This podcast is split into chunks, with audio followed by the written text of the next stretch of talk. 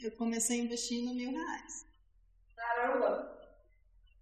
É bem menor mesmo do que você falou. Bem menor do que 100 mil, né? Mas hoje você pode começar. Assim, hoje, naquela época, também poderia começar com 100 reais. Não precisa começar com muito. O que precisa ter é conhecimento. Então, a partir do momento que você sabe o caminho e consegue ter uma consistência naquilo, eu falo muito para os meus alunos. Se você conseguir fazer 10 reais por dia, em um mês é 300 reais. Brincando.